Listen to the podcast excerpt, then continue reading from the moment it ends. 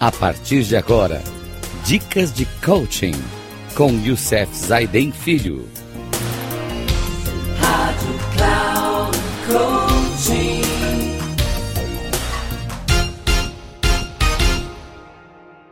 Olá, pessoal da Rádio Cloud Coaching. Hoje quero trazer uma coisa importante para vocês, continuando o nosso programa, um programa muito importante, que é aquele que nós estamos falando das 60, 60 estratégias práticas para ganhar mais tempo. Ou seja, como usar bem e de forma consistente a ferramenta da produtividade. É o tema de hoje. Na semana passada, nós conversamos um pouquinho sobre uma coisa muito importante: como escolher uma ferramenta de produtividade para a tua vida. Bem, se você seguiu direitinho essas dicas que nós passamos no programa anterior de como escolher uma ferramenta produtiva para a sua vida, e se você investiu tempo para achar a ferramenta de produtividade que mais se adapta ao seu perfil, volto a insistir que é vital ter uma ferramenta, seja ela qual for. Sem isso, tudo vai por água abaixo.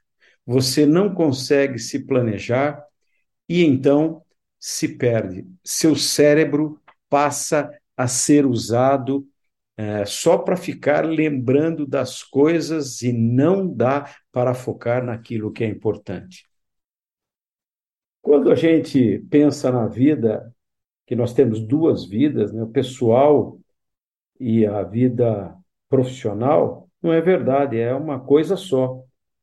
Você tem, você não tem duas vidas e nem dois corpos. Então, não pode ter duas agendas. Não dá para você ter uma ferramenta é, para o trabalho e outra para atividades pessoais, pois assim você corre o risco de se perder e prejudicar o seu planejamento. Mas como fazer, por exemplo, essa é uma pergunta que acontece muito, né?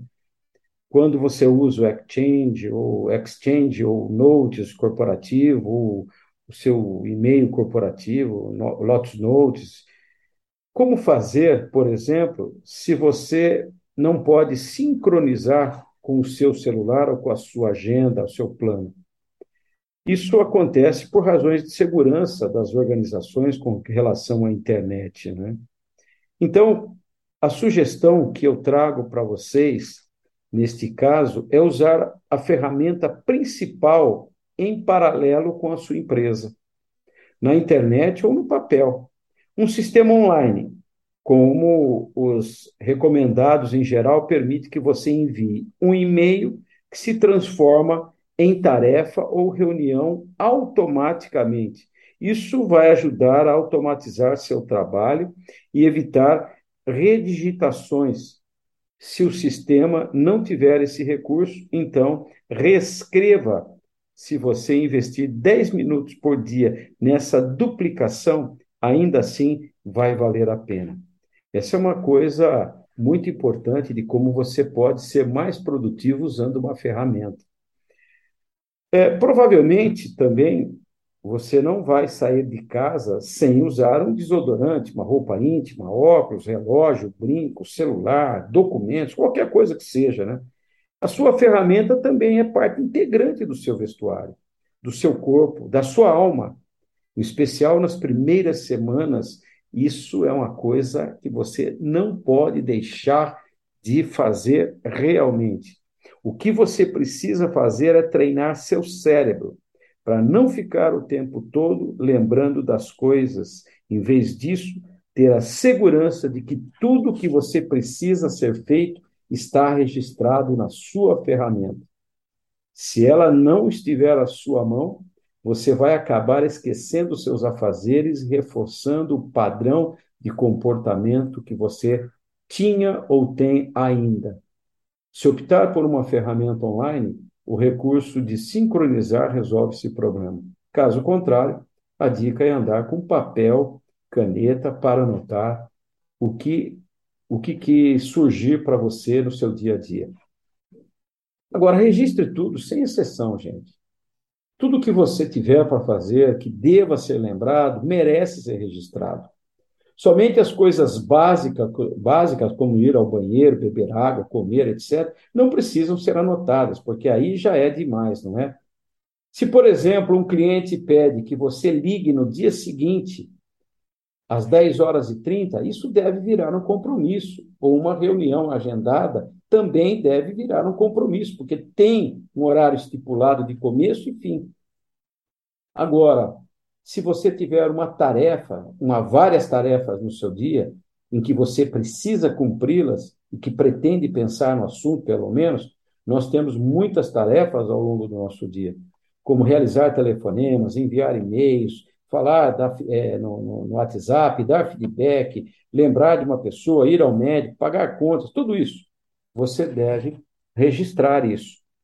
O maior problema de tudo isso, quando é compromisso, é fácil, porque o compromisso você já tem hora, horário estipulado. Ele tem um início e tem um fim. Agora a tarefa não mas a tarefa é o item mais importante que precisa ser registrado o tempo que você vai fazer. Porque quando você soma todos os dias, olhando para o seu equilíbrio de produtividade, você precisa saber se você está com mais tempo, muitas tarefas, muitos compromissos, se não vai ultrapassar o seu é, equilíbrio produtivo entre aquilo que você tem capacidade de produção e aquilo que você pode produzir. Se você não tiver uma data, estipule essa data. Muitas vezes vem à cabeça coisas que gostaria de fazer, mas não sabe bem quando. Por exemplo, você passa em frente a um teatro e pensa que, se tivesse oportunidade, gostaria de assistir aquela peça. Ou alguém comenta sobre um livro que você tem vontade de ler.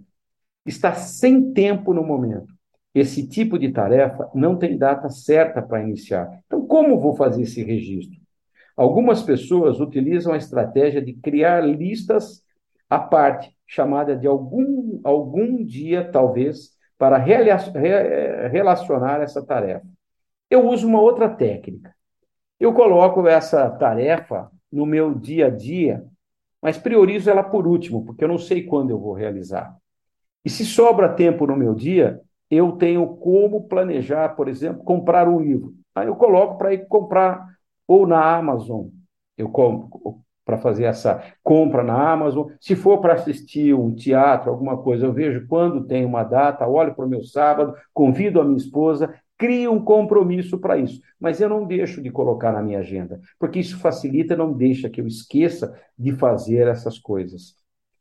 Bem, gente, se você aplicar essas estratégias fundamentais à sua ferramenta, vai reparar que ela começará a ter utilidade real para você. Que você ganhará mais tempo, ganhará uma bússola de execução do seu dia. Quanto mais utilizar, mais eficácia você terá. Bem, o que eu quis trazer para vocês hoje, algumas dicas de como você pode ter consistência na sua produtividade e como você pode utilizar uma ferramenta com mais eficácia daquilo que você está treinando e fazendo. Mas na próximo, no próximo programa, eu quero falar um pouquinho para vocês sobre a melhor forma de planejar, que é semanalmente. Nós temos três tipos de planejamento. Nós temos o planejamento anual, que está ligado a 52 semanas no ano. Nós temos um intermediário, que é o mensal, que está ligado a quatro ou cinco semanas de um mês, né? E nós temos o semanal, que é aquele que está ligado a sete dias da semana. Essa é a menor unidade de planejamento e é essa que nós devemos cuidar realmente para poder atingir o nosso planejamento com eficácia, chegar no final dos 52 semanas, ter atingido todo o nosso planejamento. Até o próximo programa. Um grande abraço a todos e até mais. Rádio Cloud Coaching. Termina agora o programa Dicas de Coaching com Youssef Zaidan Filho.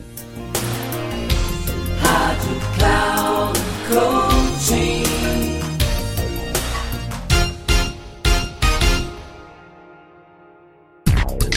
Ouça Dicas de Coaching com Youssef Zaidan Filho. Sempre às segundas-feiras, às 11 da manhã, com reprise na terça, às 15 horas e na quarta, às 18 horas, aqui na Rádio Cloud Coaching. Acesse o nosso site radio.cloudcoaching.com.br e baixe nosso aplicativo na Google Store.